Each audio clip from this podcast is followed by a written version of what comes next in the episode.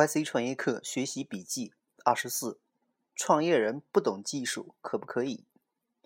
一般来说，懂技术的创始人看起来更有优势，但从另外一个角度，我们就会发现，大量的优秀公司的创始人并非技术出身，这又是怎么回事呢？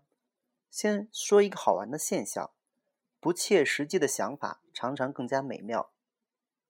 再说另一个好像不不相干的现象，一个文化的艺术风格其实取决于那个地区的原材料供应。当地的食材好，就可能有很好的雕塑家出现；在一个不产玉的地方，不可能出现玉器大师。当地的木材好，就会有好木匠出现；在一个盛产竹子的地方，很难出现一个伟大的瓷器工匠。也就是说，能做出来什么，往往取决于现实可用的资源是什么，而不是那些亲自动手做事的人。常常会脱离这些羁绊，凭空去构造一样东西，必然像海市蜃楼一样美丽，一样迷人。知道这个道理之后，下面的解释就很自然了。伟大的工匠常常不会成为成功的商人。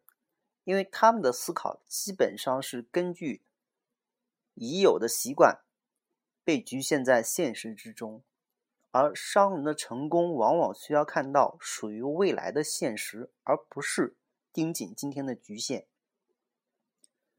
完全不懂技术的人，其实根本不可能作为成功的商人，因为他们的思考脱离现实，不切实际。今天的存活是明天成长的基础。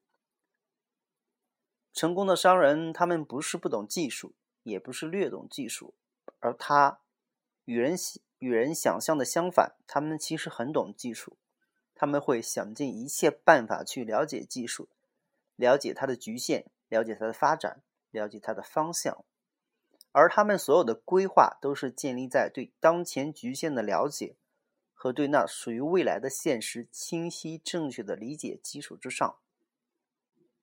虽然乔布斯自己不动手设计电路，但他绝对不是全然不懂计算机的原理的。相反，他可能最了解在当前的局限之下如何做出最受欢迎的产品的人。而且他干脆是一个艺术家。马云不是技术人才，但他干的事情也不是技术活。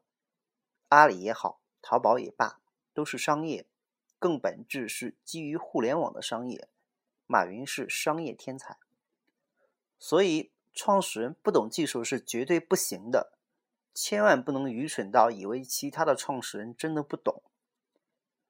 如果你不是个懂技术的人，那你一定要去了解技术，了解如何判断技术合伙人的水平，了解你的项目所需要使用到的技术究竟有哪些，有哪些局势，有哪些局限，有哪些优势。优势能保持多久？局限什么时候能够突破？等等。如果真的用心去做功课，你就会发现这些知识并没有多难把握。